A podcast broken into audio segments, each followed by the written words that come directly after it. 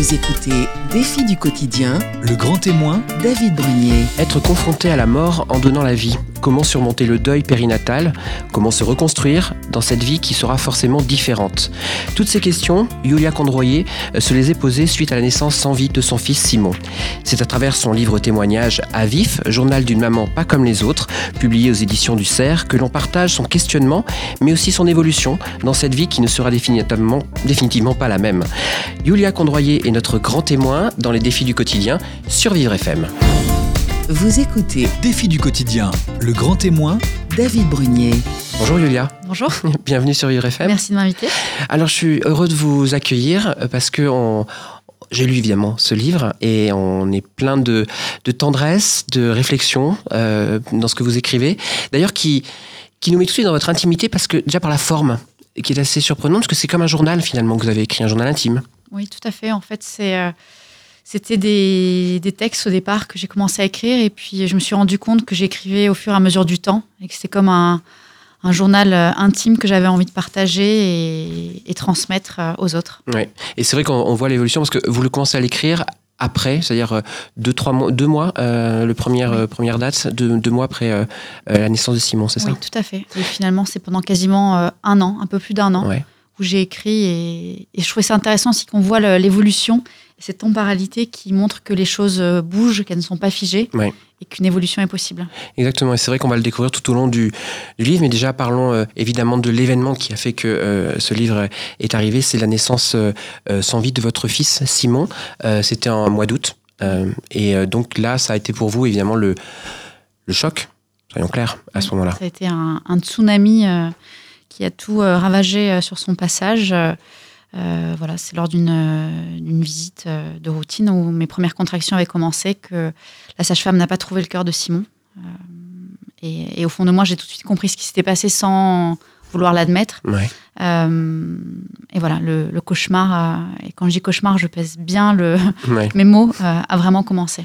C'est vrai qu'il a commencé là, et puis il était presque double ce cauchemar, parce qu'au-delà, évidemment, il y avait aussi un, un cancer qui était présent.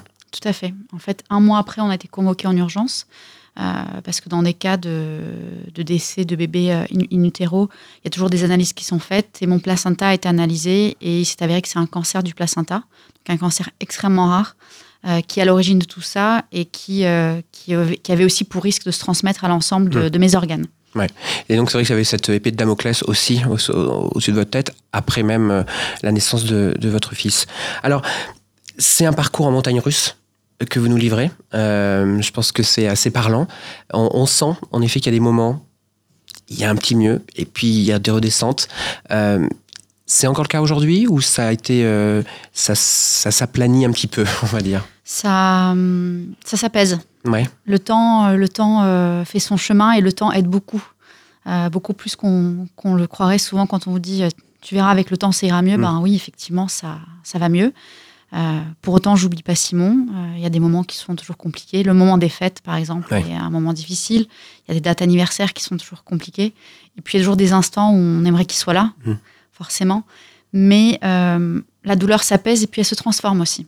L'idée, Ouais. c'était aussi de se dire comment est-ce qu'on peut, de quelque chose de très négatif, en faire euh, quelque chose qui, qui soit un peu plus lumineux. Ouais, parce qu'en fait, vous avez aussi découvert à ce moment-là que, évidemment, vous n'êtes pas la seule. Euh, vous avez des- qui a vécu malheureusement ce, ce drame, et vous découvrez une communauté quelque part, les mamanges, c'est ça, à ce moment-là. C'est vraiment le nom qu'on donne justement euh, pour tous ces mamans? En fait, oui, j'ai découvert une vraie, une vraie communauté, je trouve que le terme est bien choisi, euh, de mamanges. En tout cas, c'est comme ça que- qu'on se nomme. Et d'ailleurs, c'est un mot euh, où il y a même des pétitions qui tournent euh, sur Internet pour qu'il puisse être mis au dictionnaire, Mhm. parce que c'est un mot qui a, qui a tout son sens et qui Ouais. a beaucoup d'importance. Au départ, quand ça s'est passé, je pensais que ça pouvait... Ça, je ne savais pas que ça pouvait exister. Donc Ouais. pour moi, j'étais la seule concernée. Et puis, en fait, en allant chercher sur Internet, en trouvant des groupes de discussion, en, en lisant des témoignages, on se rend compte que malheureusement, euh, ça arrive plus souvent qu'on le croit. Le fait d'en parler, c'est pas pour faire peur aux gens, Non. bien évidemment. Euh, mais voilà, en tout cas, il y a beaucoup de femmes, beaucoup d'hommes qui sont concernés par, par ce deuil périnatal, beaucoup de couples. Et, euh, et j'ai même euh, découvert des amis d'enfance qui étaient concernés, des collègues, des amis proches de mes parents, même des gens dans ma famille, Hmm. et qui n'avaient jamais parlé de ça. Oui, il y a une certaine, pas une certaine, presque une certaine honte parfois de de- de- d'en parler ou c'est c'est quoi Pourquoi? Enfin, est-ce que vous avez perçu en tous les cas chez ces gens-là quelle était la raison pour laquelle il y avait eu ce non-dit? Je pense qu'en fait, il y a plein de raisons différentes. Il peut y avoir effectivement un peu de honte parce que ben, on n'a pas réussi. C'est un peu l'échec de, de son corps de femme qui doit Mm. donner la vie et qui malheureusement ben, ne le fait pas. Euh, Il y a aussi la peur, il y a le fait de trouver les bons mots euh, et puis de trouver les bons, la bonne écoute en fait. Oui, ça dans les deux sens. qui, voilà, qui souvent est absente euh, et qui aujourd'hui en fait est nécessaire parce qu'il y a un vrai tabou autour de ce sujet. Euh, on parle de la mort en général, mais parler de la mort au commencement même de la vie, Oui. ça fait peur. Et voilà, je pense qu'aujourd'hui c'est bien qu'on puisse en parler. C'est exactement ce que j'allais. Je voulais rebondir dessus. C'est vrai que euh, moi j'ai lu euh, ce, ce livre et c'est vrai que ça permet. C'est pas forcément un guide, mais au moins c'est quelque chose qui permet aux aux gens de comprendre, de découvrir, de savoir que ça existe déjà. euh, par quoi les personnes passent, parce que c'est vrai que on se pose aussi la question de comment accompagner euh, quand on n'est pas touché directement en tous les cas. Et c'est vrai qu'il y a au moins des, des belles situations. Je pense que chaque cas est différent, comme vous le dites très justement, mais au moins ça permet d'avoir quelques éléments pour euh, pouvoir en tous les cas l'aborder. Alors moi, il y a quand même une chose qui m'a particulièrement euh, marqué au début, c'est que Simon, euh, vous avez vous aviez vraiment voulu qu'il existe dans le sens où et vous rappelez régulièrement son nom, vous vouliez qu'il y ait des choses qui soient à son nom, qui soient marquées. C'était un besoin de le faire exister. Oui, tout à fait. Je, pense que le fait qu'il n'existait que dans mon ventre et que personne l'ait vu, en tout cas seulement mon mari euh, et moi, euh, fait qu'on a besoin de le rendre réel.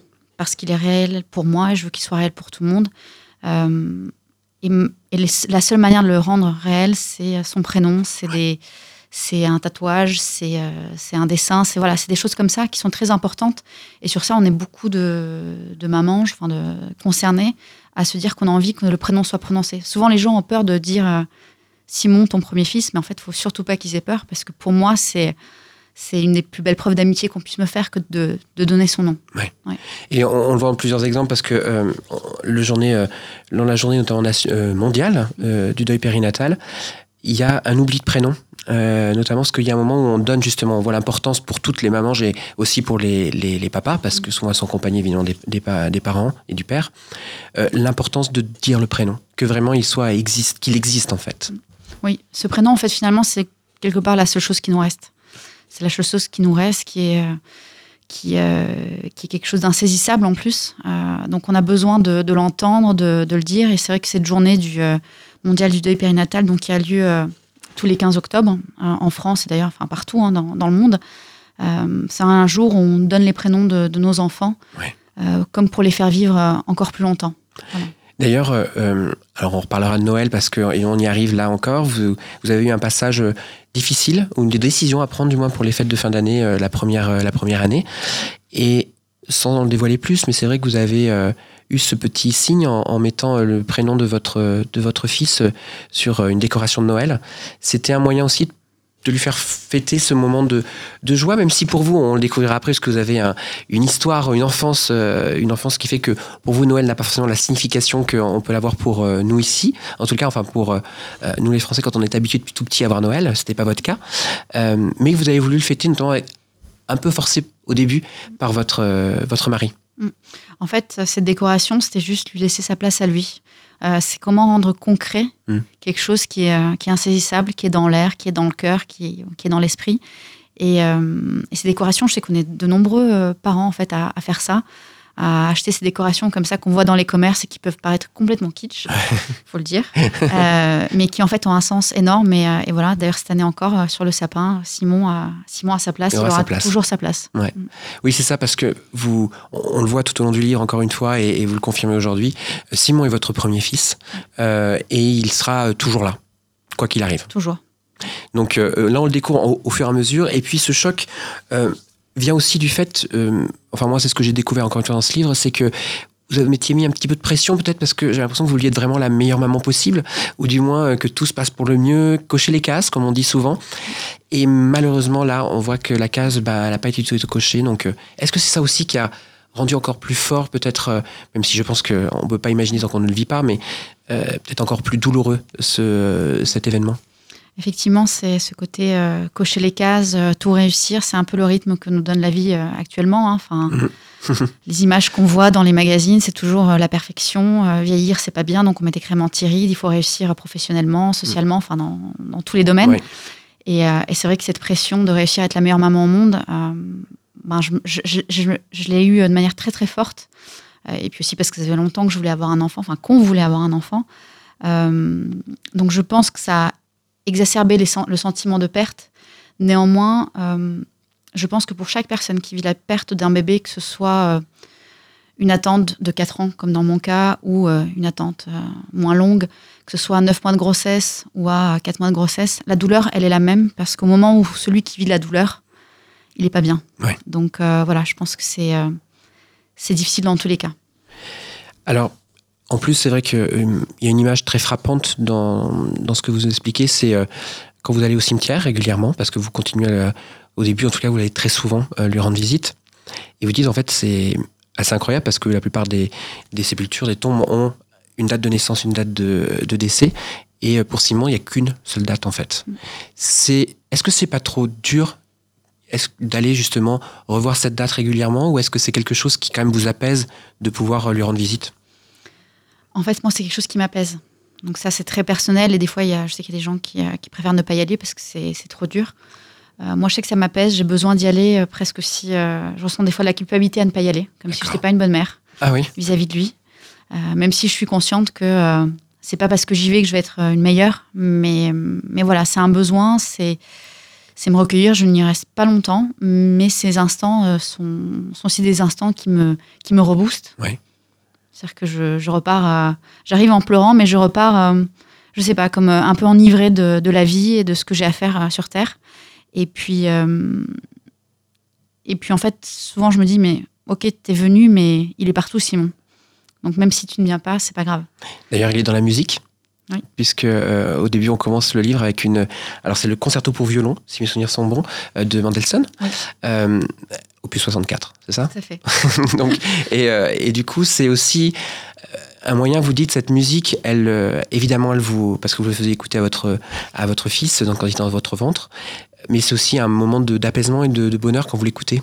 Oui, c'est lui en fait. Ouais. C'est, je pense que pour faire un, un parallèle qui, est, qui a un peu rien à voir, mais c'est un peu comme dans une relation amoureuse. Des fois, il y a une chanson qui a marqué euh, Mhm. cette relation, et puis quand on l'écoute, euh, ben, on sent bien, ou des fois on sent moins bien. Mais en tout cas, cette chanson-là, quand on l'entend, on sait que c'est, on pense à une personne. Ouais. Voilà, cette musique-là, pour moi, c'est Simon.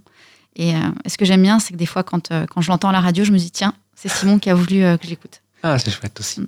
En tous les cas, moi, j'ai, on va évidemment continuer à vous, à vous découvrir, à découvrir votre parcours. Moi, il y a une, une phrase de, de Jean-Paul Sartre qui m'a, euh, qui m'a parlé quand j'ai lu votre livre, qui dit euh, l'enfer, c'est les autres. Euh, j'ai un peu l'impression que c'est ce que vous avez vécu un petit peu quand même avec euh, votre, entour- votre entourage, proche ou pas proche d'ailleurs, et ce regard des autres et comment euh, vous abordez. Restez bien avec nous, on va continuer à découvrir votre parcours sur Vivre FM. Jusqu'à 10h, Défi du quotidien, le grand témoin, David Brunier. Nous sommes toujours en compagnie de Yulia Condroyer qui nous parle de son livre À vif, journal d'une maman pas comme les autres, publié aux éditions du Cerf. C'est un, livre sur euh, la vie après un, un- une naissance d'un enfant euh, sans vie, ce qui était le cas de Yulia, le deuil périnatal, comme on l'appelle plus, euh, de façon plus médicale. Mais on voit que concrètement, il y a plein de situations différentes en fonction des personnes. Je pense que tout le monde ne le vivra pas de la même façon, même si cette communauté des mamanges, justement, qui ont toutes dû vivre cet événement, euh, se retrouve. Et je le disais juste avant, euh, on retrouve quand même le, regard des autres, l'approche des autres, mais aussi sa propre approche, par rapport aux autres, qui est compliquée après, euh, après cet événement. On le découvre la toute première fois quand vous allez retourner à la piscine. Parce que la piscine, c'était quelque chose de, très important quand vous étiez enceinte. Euh, et là, vous y retournez et il y a quand même des petits problèmes, enfin, des choses qui, qui vous viennent à, la tête qui sont pas, euh, qui sont pas très agréables. En fait, c'est le regard des autres, c'est un peu ce qu'on ce qu'on ce qu'on veut voir. Donc il y a des choses que que je voyais dans ces regards qui étaient difficiles euh, parce que ben voilà, c'est c'est des gens qui osent pas vous parler, qui osent pas même vous regarder des fois, parce que c'est un sujet qui met très très mal à l'aise en fait.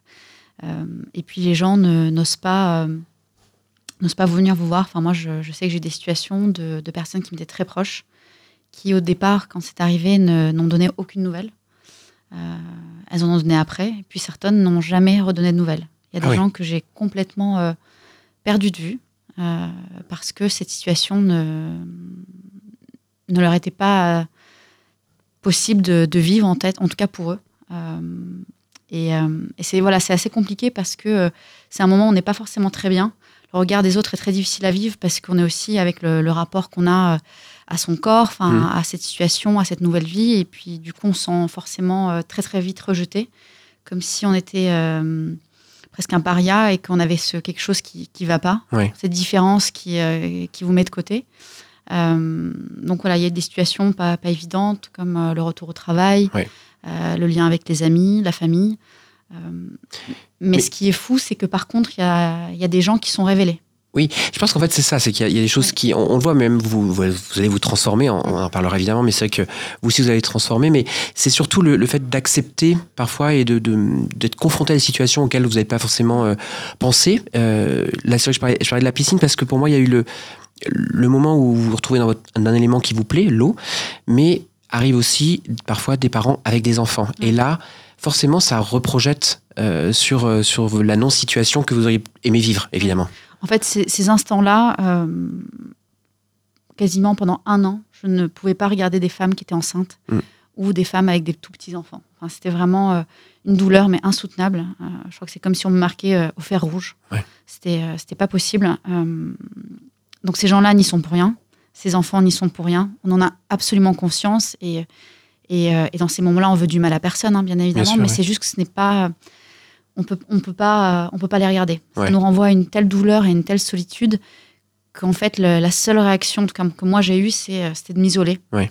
Parce que c'est c'est comme si en fait il y avait un monde dans lequel ben en fait nous nos nos, nos caractéristiques finalement font qu'on on n'arrive plus à en faire partie. Ouais, on n'y a pas droit finalement. Et on n'y a pas droit. ouais.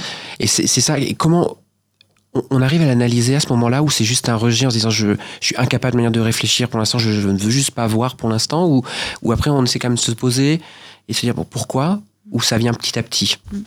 En fait, euh, il y, avait deux possibilités. Soit je continuais à voir ces choses-là qui me mettaient pénible, soit je m'isolais. J'ai choisi de, de m'épargner un petit peu, Ouais. honnêtement, en me disant, bah voilà, ça va prendre du temps. Euh, et puis, plus ça va. En fait, on sait très bien pourquoi est-ce qu'on peut pas regarder, mais, mais je pense qu'à ce moment-là, il faut être assez égoïste, Mm. positivement, euh, et se protéger de, de ces choses en fait qui nous font mal, parce que déjà, on n'est pas bien. Donc, se rajouter de la souffrance en plus. euh, je pense que regarder ces choses après, avec le temps qui passe, devient plus simple, entre, avec beaucoup de guillemets. Et voilà, il faut s'épargner en tout cas au départ et, et accepter que dans un premier temps, Ouais. Qui peut peut-être être long, bah, il y a des choses et des personnes qu'on ne pourra pas forcément voir. J'ai notamment de mes, mes, Mm. mes meilleurs amis qui avaient du coup à ce moment-là des bonnes nouvelles, qui étaient enceintes ou qui venaient juste d'accoucher, dont je n'ai pas vu les enfants pendant un long moment parce que je ne pouvais pas. Oui, on voit d'ailleurs les lettres que vous lui avez, euh, la lettre que vous lui avez écrite. Euh, une autre chose, c'est la maladresse aussi. Là, c'est, euh, mais peut-être qui est préférable. Enfin, en tout cas, c'est l'impression que j'ai eu. Euh, vaut mieux peut-être des gens qui quand même font exister Simon en vous parlant, vous demandant, même si parfois c'est maladroit la façon dont il, il vous aborde, mais on sent que vous préférez quand même qu'il y ait cette, euh, cette relation qui existe plutôt que le, le- pas le rejet, mais presque l'indifférence. Je pense qu'entre les deux, euh, l'indifférence ou le silence, c'est la pire des choses. Faire comme si euh, rien n'était arrivé, Ouais. c'est c'est insurmontable. En fait, euh, on, on écoute le silence de l'autre et à l'intérieur, on, on hurle. Ouais. Et, hum, et en fait, à chaque fois qu'il y avait des maladresses, je me disais toujours, au moins, ils m'en parlent plutôt que de ne rien dire et ils font de leur mieux. Mm. Parce que dans ces moments-là, je me suis toujours dit, qu'est-ce que moi j'aurais fait euh, à leur place? C'est ce que je marque dans le livre? Et finalement, est-ce que moi j'aurais pu euh, dire quelque chose de mieux? Je, je suis pas sûre. Mais c'est, une certaine force de caractère d'être capable de se projeter, j'irais, à la place de quelqu'un d'autre quand on est en- dans une douleur comme euh, celle que vous rencontrez. D'ailleurs, il y a cette fameuse phrase euh, qui euh, nous fait parler aussi un peu de votre, votre histoire quand c'est euh, comment ça va? Ou euh, ça va, Euh, puisque c'est une des premières phrases que vous avez euh, entendues quand, parce que vous êtes euh, originaire de Biélorussie. Oui. Et vous êtes arrivé en France à l'âge de 8 ans. De 8 ans. C'est ça. Et donc, c'est une des premières phrases qu'on vous a posées à l'école, alors que vous étiez avec des gens qui parlaient pas, vous parliez pas français. et euh, du coup, qui vous ont demandé si vous alliez bien et vous compreniez pas. Et cette phrase, du coup, a fait un peu écho avec votre histoire. Souvent, quand on nous demande comment ça va, c'est. On ne sait pas dire est-ce que ça va, est-ce que ça va pas, est-ce que je dis que ça va bien, est-ce que je dis tout de suite euh, tout ce qui va pas. Enfin, c'est un peu une phrase qui met mal à l'aise euh, la personne qui, qui nous pose la question et puis nous-mêmes parce qu'on ne sait pas comment y répondre. Et, euh, et en tout cas, c'est une question euh, à laquelle j'ai j'ai eu beaucoup de mal à répondre pendant un long moment et que les gens avaient même peur de me poser. Et quand on a peur de poser la question comment ça va, ben finalement, euh, souvent le discours qui va après, il est, il est inexistant. Ouais. Mm. C'est vrai que c'est un petit peu le, le- encore une fois le, la maladresse, mais qui, qui est plus qui est souhaitable par rapport à, à l'indifférence ou, ou au silence. Il y a les gestes aussi. On sent que le geste, euh, finalement, parfois il n'y a pas besoin de parler, mais euh, on sent que tu entends juste une main sur l'épaule, juste un, un je suis là ou des choses comme ça suffisent euh, parfois euh, que de rentrer dans des grands discours qui dans lesquels vous n'avez même pas envie de parler de toute manière. On a l'impression à un moment vous n'avez pas du tout envie de, de vous épancher. euh, c'est euh, c'est trop difficile. C'est c'est vrai que je pense qu'il y a des situations, enfin, même au-delà du deuil périnatal, hein, où euh, il n'y a pas besoin de parler. On sait que c'est difficile, on sait que c'est compliqué, et puis il n'y a pas grand-chose à dire. Euh, et dans ce cas-là, moi, je sais que j'ai des amis qui, euh, euh, qui m'envoyaient juste euh, pour le, le 18 août, donc euh, pour la- l'anniversaire de, de Simon, juste quelques smileys, un dessin, euh, voilà, euh, ou juste quand elles me voyaient, enfin voilà, je, je, sentais en tout cas dans leurs gestes que euh, elle pensait euh, à moi, elle pensait à Simon, mais il n'y avait pas besoin de grandes phrases. Et je crois que parfois, c'est ces silences-là, ces beaux silences, euh, qui font le plus de bien. Et puis là, on voit que la reconstruction, parce que petit à petit, on voit que vous acceptez de plus en plus de revenir, justement, de retourner un peu à la discussion. Et vous prenez une décision à la euh, 1er janvier, enfin du moins à la nouvelle année, en disant je vais reprendre le travail. Alors, c'est toujours la question qu'on se pose, peu importe les, les, les stress qu'on a pu avoir, euh, les gens qui peuvent avoir des événements dans leur vie. euh, la reprise du travail, on se dit toujours peut-être ça est salvateur. Est-ce que c'est vraiment le cas dès le début? Pour ma part, parce que je pense Mm. qu'il n'y a pas de règle, Ouais. euh, les débuts, ça a été vraiment très, très compliqué. Euh, C'était se mettre un masque toute la journée, euh, essayer de, de comprendre aussi ce qu'on attendait de moi professionnellement, alors qu'à côté, j'étais pas forcément dans la, dans la plus grande des formes. Euh, c'est très compliqué, mais pour moi, ça m'a fait du bien. Ça m'a fait du bien de reprendre un, un rythme, euh, de, de revenir dans le monde du travail, parce que aussi j'a- j'adore mon travail, euh, et puis de, de côtoyer des gens avec toutes les difficultés que ça représente, parce qu'en plus je travaille dans, dans le monde euh, du bébé. Mm. Euh, mais en tout cas, ça, ça- moi, ça m'a permis de, de pouvoir revenir à un rythme et à un mode de vie où je voyais que j'étais capable de faire des choses. J'étais dans, dans une situation où ne pas avoir réussi à avoir un bébé, ben finalement c'était comme un comme un échec, j'avais pas réussi et je voulais me prouver que j'étais encore capable de faire des choses et c'était le cas. Après, je pense qu'il y a des gens pour qui reprendre le travail peut être très très compliqué à vivre.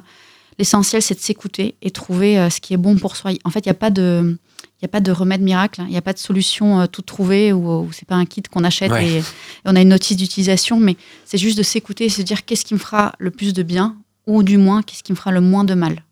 Et c'est vrai que vous avez euh, une autre arme, j'allais dire c'est une arme que vous utilisez, mais c'est l'humour. Euh, notamment quand vous, euh, sur ce passage du travail, vous, vous notez, vous regardez en tête trois options d'explication de ce qui vous est arrivé.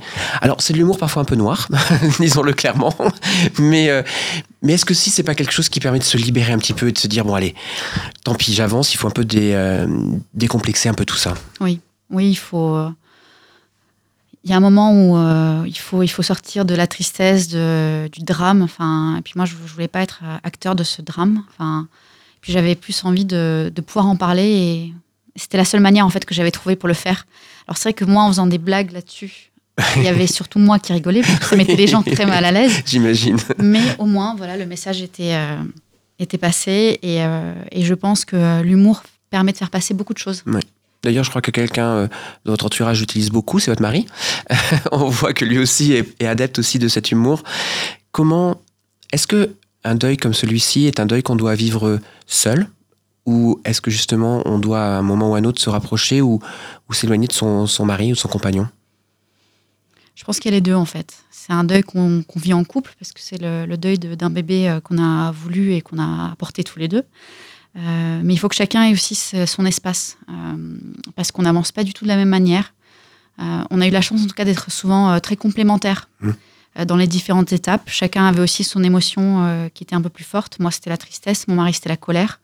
Donc voilà, ça permettait de compenser euh, l'un pour l'autre, mais le faire ensemble, c'est bien, tout en, étant, tout en ayant en tête que chacun doit garder son espace et que chacun avance à son rythme et que le deuil de chacun peut être complètement différent. Des choses qui étaient difficiles pour moi, pour mon mari, c'était d'autres choses complètement. Bah, C'est ce qui montre bien que chaque, chaque événement est, est géré différemment en fonction de, des personnes qu'on est, tout simplement. Alors, Il y a quand même aussi votre construction qui va se mettre en place. C'est-à-dire que petit à petit, on voit qu'il y a des choses qui évoluent. Le temps, vous l'avez dit, fait son, son effet. Il en est quand même, dans votre livre, c'est l'année qui suit, donc c'est quand même encore dans le vif du sujet, qui porte bien le nom du, de votre livre. Euh, on va voir comment, justement, vous avez petit à petit réussi à commencer à reprendre le dessus, à avancer, à redécouvrir, et finalement, au final, à avoir une page blanche pour un nouveau chapitre. Restez avec nous, on le découvre d'ici quelques instants sur Vivre FM. Jusqu'à 10h, Défi du quotidien, le grand témoin, David Brunier. Nous sommes toujours en compagnie de Yulia Condroyer, euh, qui nous parle de son livre À vif, journal d'une maman pas comme les autres, publié aux éditions du Cerf, qui nous parle évidemment de ce deuil périnatal euh, de son petit garçon, euh, Simon. On a découvert évidemment le regard des autres, la difficulté à affronter aussi le regard, diffi- difficulté d'affronter aussi les, choses de la vie quotidienne, qui avant paraissaient simples. Et quand même, on voit au cours de cette année où vous écrivez votre, votre livre, peu plus d'un an, la reconstruction, les petits, les petits signes qui font que on voit qu'il y a des petites choses qui avancent progressivement. C'est le cas et ça a été le cas encore après? Oui, c'est euh, vraiment euh, une reconstruction qui se fait étape par étape. Euh, parfois sur, comme on dit, des petits signes, des, des toutes petites marches, mais des marches quand même. C'est une avancée qui se fait parce que, ben, en fait, j'ai lu pas mal de choses. J'ai rencontré des personnes aussi qui avaient vécu ça il y a 10 ans, 15 ans, 20 ans. En tout cas, j'ai pris tout ce qu'il y avait à prendre pour Mm. me reconstruire. Euh, également euh, de l'aide euh, pour être accompagnée sur ce genre de, de sujet parce que c'est une situation où je ne l'aurais jamais cru, mais j'ai senti que j'avais besoin d'aide. Ouais. Et je suis allée la chercher. Et il faut accepter qu'à un moment, ben, on n'est pas capable de, de tout gérer soi-même, et surtout quand on n'est pas forcément euh, très bien. Mm. Et, euh, et aujourd'hui, en fait, le, je ne peux pas vous dire que voilà, aujourd'hui, je, je suis complètement remise. C'est absolument pas vrai. C'est un deuil qui va prendre beaucoup de temps, puisque Simon me, manquera toute ma vie. Mais néanmoins, il y a un apaisement qui commence à, apparaître. Il y a des petites choses qui, euh, qui commencent à, se créer. Et, euh, et, je, pense qu'en fait, c'est un deuil qui, qui évolue énormément, qui est là toute une vie, mais qui évolue positivement. Et, euh, et on apprend en fait à vivre, à vivre avec Ouais. une autre vie. Voilà. C'est ça, une autre. Et ça va être vraiment le maître mot, je trouve, à la fin de votre, de votre livre, de, d'apprendre et d'être différente. Vous êtes différente par rapport à avant, évidemment, mais il faut, faut faire avec. Alors, il y a quand même des. euh, des, petites, euh, des petits éléments comme ça où on voit petit à petit que vous avancez. Euh, alors moi, il y a, il y a- je reviens sur l'eau parce que je trouve que c'est quelque chose, alors je sais pas si c'était volontaire ou pas, mais j'ai vraiment le sentiment que, que ce passage à chaque fois dans l'eau, le fait de revenir, de rester, de, de, de- de vraiment commencer à voir, euh, et c'est là où vous commencez à relever les yeux, je crois, euh, quand vous allez de- du vestiaire jusqu'à jusque dans l'eau, parce qu'avant vous, vous le disiez au début, vous vouliez pas croiser le regard des gens, et petit à petit on voit que ça y est, le regard se remet plus droit et, et ça commence à être un peu plus facile. C'est important pour vous l'eau en tous les cas? Oui, en fait, j'adore l'eau. Ouais. Voilà, c'est un, un élément, je me sens très très bien. Euh, Il y a un côté apaisant, il y a un côté ressourçant, et puis, puis comme j'écris dans le livre, je crois que c'est le- les souvenirs de, quand j'étais dans le ventre de ma mère, finalement. euh. Et puis c'est dans l'eau que qu'on s'écoute le mieux. Quand on, a l'eau qui recouvre les oreilles, ben, on, écoute cette respiration interne. Et oui, c'est des petites choses qui font qu'à un moment, ben, on, avance, on, arri- on arrive à, lever le regard. Et c'est aussi comment est-ce que de cette différence-là, finalement, j'arrive à, à en faire une force parce que j'assume cette différence et parce que euh, j'ai décidé de, voilà, de pouvoir en parler euh, librement et sans mettre de tabou au-dessus, tout en gardant le, la pudeur et la dignité qu'il faut avoir autour d'un tel sujet. Et ce qui est aussi agréable dans ce livre, c'est que évidemment on n'est pas euh, sur euh, sur un thème où on veut faire larmoyer les gens, pas du tout. Et notamment, je trouve qu'il y a quelque chose d'assez drôle, c'est votre regard sur l'aquagym. Alors, je, je vais t'expliquer un tout petit peu pourquoi, mais vous avez décidé de vous mettre assez rapidement. Euh, à reprendre un peu de d'activité euh, physique et sportive en, en faisant de l'aquagym et là ça a été le choc disons-le alors ce choc il vient il vient d'où? C'est que vous étiez un peu en décalage, on va dire, avec le groupe? Oui, c'est en fait, je me suis retrouvée à un cours de, de seniors. Hein, J'ai rien contre eux, mais du coup, voilà, je me suis sentie un petit peu seule où euh, on devait faire des exercices où chacun se tenait par la jambe. Euh, donc voilà, des moments de solitude comme ça, mais, mais qui au final font, font prendre du recul. Et euh, aujourd'hui, j'en rigole et je me dis, ben, je suis contente de pouvoir en rire aujourd'hui Mm. parce que euh, c'est ces moments-là où on les vit difficilement sur le coup, mais après, euh, C'est- c'est- en effet, moi, ça m'a fait sourire parce que euh, on se dit oui. euh, je pense que sur le moment, comme vous venez de le dire, je pense que ça dû être juste quelque chose d'assez horrible à vivre. Et puis finalement, on se dit bon, c'est aussi fait partie du, du process quelque part de, de, de, de vivre des situations un peu incongrues euh, comme celle-ci et, et d'avancer. Alors au niveau de, on parle de l'avancée, on parle aussi de l'âge. Alors je ne sais pas si aujourd'hui vous êtes un peu plus apaisé, mais je crois que vous avez passé, vous passiez vos 35 ans à, à l'époque, Euh, et vous avez eu un peu ce ce rejet de, de, de cette de votre de votre âge, mais est-ce que c'était dû au, à la vie ou est-ce que c'était dû au fait que vous dites bah oui mais j'ai 35 ans, euh, je n'ai pas d'enfant? Est-ce que c'était ça aussi qui était pesant par rapport à ces fameuses coches, euh, cases qu'il faut cocher? Euh, oui, je pense que c'était un peu le côté, voilà, j'ai 35 ans, euh, je vois les gens autour de moi, tout avance pour eux. euh, et moi, ça, je, je n'y arrive pas. C'est, je, trouve c'est dur, de, quand on veut avoir un enfant, de ne pas, y- arriver. C'est quelque chose qui est, qui est naturel, enfin, c'est, dans l'ordre des choses. Et du coup, cet anniversaire-là, je sais que j'avais un vrai rejet de me dire, bah, en fait, je j'arrive pas très bien à voir où est-ce que la vie veut m'emmener, ou en tout cas, je j'arrive pas trop à voir le, l'intérêt de ces 35 ans et de cet anniversaire parce que non, rien n'est, y a rien à fêter en fait. Ouais. Et du coup là, vous commencez à apprécier le fait J'ai, de, j'ai fêté mes, mes 37 ans euh, Ah. il y a deux jours. oui, parce que c'était à peu près la même date euh, au mois de décembre. Donc, euh, bon, bah, en tous les cas, on voit que, en effet, les petits signes comme ça avancent progressivement. Et puis, il y a quand même une bonne nouvelle. Je vais pas appeler ça comme ça, une bonne nouvelle qui va tomber, c'est que euh, vous avez quand même cette épée de Damoclès dont je parlais au début de l'émission, euh, suite à votre can- le cancer du placenta. Euh, il a fallu attendre huit mois, c'est ça pour Un an, Un an. un an. Et la bonne nouvelle est tombée quand même. Oui, ça y est, c'était en fait c'était une période où- pendant laquelle en fait il pouvait revenir, il pouvait être en sommeil et en fait se, se développer très vite. Donc en fait tous les mois j'avais des analyses qui étaient faites parce que ce genre de cancer en fait migre très vite dans le corps et peut se transformer en cancer généralisé.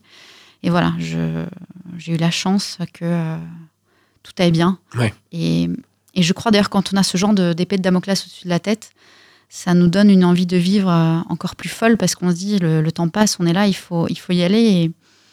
Et, et ce que je veux dire est peut-être très paradoxal, mais je crois que le fait d'être en attente pendant un an, ça m'a donné en fait encore plus envie de vivre. Ouais. Ouais, bizar- bizarrement. C'est ce, ce, enfin, ce double effet qui se coule, comme je l'appelle dans, Ouais. dans mon livre. Euh, c'est ce qui m'a peut-être poussé à me reconstruire encore plus vite. C'est se dire que oui, finalement, il y a peut-être pas tant de temps que ça Oui. devant soi, et que du coup, on, on va en profiter, ou du moins essayer de faire quelque chose euh, d'ici là. Alors là, en effet, c'est un gros événement et euh, qu'on peut enlever, mettre de côté et, et, euh, continuer à, à avancer. Donc, on a vu, un reprend, vous reprenez vos activités, vous, vous faites Noël, euh, petit à petit, vous reprenez votre travail. Vous allez commencer à reprendre contact euh, avec notamment cette fameuse euh, copine qui a eu, euh, qui a eu des enfants et, vous ne voulez pas trop en entendre parler au départ. Et puis finalement, petit à petit, vous avez commencé. euh, la vue des autres enfants n'était plus aussi douloureuse. C'est devenu plus simple. euh, c'est devenu plus simple aussi parce que voilà, le, le- le temps avait, avait avancé. Et puis, euh, et puis à un moment, il y a des amis qu'on a envie de revoir. Ouais. Parce qu'on a besoin d'eux et qu'on veut faire partie de leur vie. Et euh, la vue des, des enfants restait quand même toujours difficile. Euh, mais il faut. L'envie de vivre était plus forte en Ouais. fait. Bah, c'est, il y a une, une phrase que j'ai notée. Si, quand vous dites vous faut prendre conscience, vous dites dans votre livre il y a une obligation vitale d'avancer chez toutes les personnes qui ont connu un drame. Alors en effet, euh, là vous avez vécu un drame, mais presque vécu deux avec ce, ce- ce cancer. Euh, mais il y a cette, euh, en presque ce moteur interne qui finalement se, réveille à un moment ou à un autre et qui nous remet dans le, dans le chemin. Je pense qu'en fait, on est dans des situations extrêmes, on n'a pas le choix. Parce que si on se laisse le choix, ben, en fait, on va pas avancer. Et, et c'est pour ça que souvent, on, on voit des. euh, enfin, on le voit bien à la télévision, dans les reportages qu'on peut voir sur, sur le net. Souvent, c'est, des gens qui ont vécu des drames euh, absolument terribles, qui, qui ont une force de vie plus forte euh, que les autres. Oui. Et souvent, ce sont ces gens-là qui sont inspirants. Et on se dit, ben, en fait, qu'est-ce que je suis en train de me plaindre pour, pour pas grand-chose, pour un embouteillage ou, pour, ou parce que je fais la queue au supermarché, alors qu'il y a des choses plus graves. Et, et je pense que cette horloge interne, tout le monde l'a. Sauf que euh, il y a des gens qui ont la chance de ne pas avoir à l'activer. Ouais. Et puis, il y a ceux qui doivent l'activer. Et heureusement qu'on a cette horloge-là. Et là, elle vous a fait avancer petit à petit. Vous, vous avez réussi à, à accepter, j'irais presque ça, accepter de, de ne plus être la même. C'est dur, ça? C'est pas évident. Ce qui est dur, c'est d'accepter d'être une autre qu'on aurait voulu être, en fait. Je sais pas si celle d'avant était vraiment celle que je voulais être, mais voilà, il y a toujours des images qu'on a parce que euh, on a une certaine éducation, on a une certaine image de la réussite, de la famille, de, de toutes ces cases à, cocher. J'y reviens encore et, voilà, c'est accepter d'être différent et, et je pense que cette différence aujourd'hui, c'est pour moi, cette différence, Simon, c'est ma richesse en fait. Donc euh, voilà, je, suis fière de ma différence. Oui, et vous avancez avec. Tout à fait. Et justement, la culpabilité, on, le sent aussi à un moment, bah, fameuse euh, case à cocher toujours. Euh, vous avez réussi à vous en défaire ça a été long, ça a été un process individuel ou accompagné justement de se séparer de ça en disant j'ai pas réussi à donner la vie comme on attendait à ce que le on le fasse ou Comment vous avez réussi euh, à vous en débarrasser du moins? C'est ça, ça a été un processus assez long parce que la culpabilité est, juste énorme parce que normalement on doit donner la vie à son enfant. Finalement, ben mon corps lui a lui a donné la mort. Euh, c'est un processus très long et qui, qui encore aujourd'hui est en, est en cours. Euh, je pense qu'il y a des choses dont on n'arrive pas forcément à, se libérer. Celle-là en fait partie en tout cas pour moi. mais c'est des sujets sur lesquels je suis accompagnée aussi. On arrive à trouver justement, parce que c'est comme, on le disait, c'est un sujet qui est, pas, qui est un peu tabou, on n'en parle pas beaucoup.